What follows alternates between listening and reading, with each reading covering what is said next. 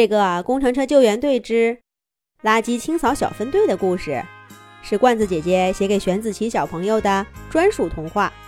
罐子姐姐祝玄子琪小朋友生日快乐，希望你以后健康快乐每一天。你的妈妈永远爱你哦。雷霆号暴风过后，童话市一片狼藉，工程车救援队的身影随处可见。卡车队长卡卡作为总指挥的同时，也和铲车铲铲、挖掘机挖挖、吊车吊吊一起，忙碌的倾倒着各种大型路障垃圾。而小型垃圾，则是垃圾清扫小分队的战场。垃圾车拉拉是小队长，扫地车扫扫、吸尘车吸吸、洒水车洒洒是他的队员。由于是秋天。清雪车雪球请假休息了。垃圾清扫小分队先来到养老院，这里的老人们热情地跟小分队打招呼。垃圾车拉拉把老人们劝回了各自的屋子，就开始工作了。养老院的院子里到处都是落叶、垃圾袋和废纸。扫地车扫扫在前面扫地，吸尘车吸吸跟在后面吸尘，洒水车洒洒，扫尾洒水，然后连同养老院的生活垃圾一块儿往垃圾车拉拉的垃圾车斗里一倒，这个地方的工作就完成了。垃圾清扫小分队很快就转战下一个地点，老人们。都在养老院门口，依依不舍地向垃圾清扫小分队挥手告别呢。童话市医院是垃圾清扫小分队的下一个目的地。暴风过后，垃圾污染容易引发疫情，作为治病救人的医院周围更得保证清洁。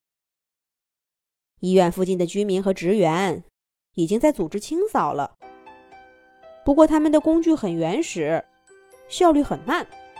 垃圾清扫小分队一来，顶上几十个人干的活儿。救护车的声音时不时响起，垃圾小分队赶紧给拉病人的救护车让路，然后再继续清扫。把医院清扫完，水库请求救援的电话就打给了垃圾清扫小分队。原来呀，暴风过后，水库周围垃圾也不少。这个水库可是童话市的水源地，人和动物的饮水都是这个水库里的水。这里的垃圾要是不及时清理，都跑到水库里去，童话市的人和动物就没水喝了。垃圾车拉拉带着小队的队员们。赶紧赶往水库。可是到地方一看，垃圾清扫小分队只能清扫路面上的垃圾。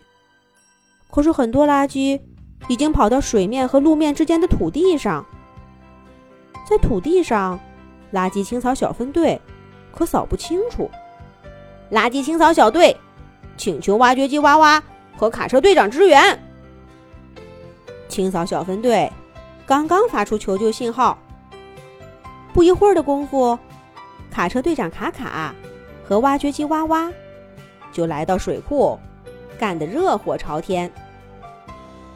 在他们的帮助下，垃圾清扫小分队很快就清理完水库附近的路面，赶往了下一个请求帮助清扫卫生的居民区。按说，居民区的清扫难度并不大，可是。这个居民区门前，电线杆被暴风刮倒了，小区停电了。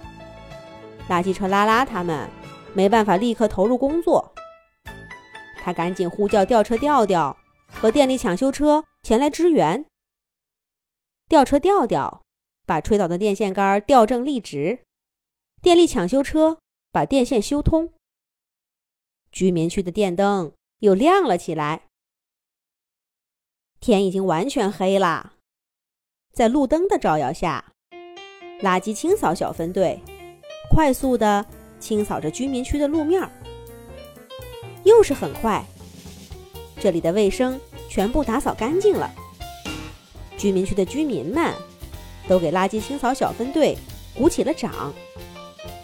几位队员作为汽车，虽然不会脸红，但受到表扬，他们的心里都暖暖的。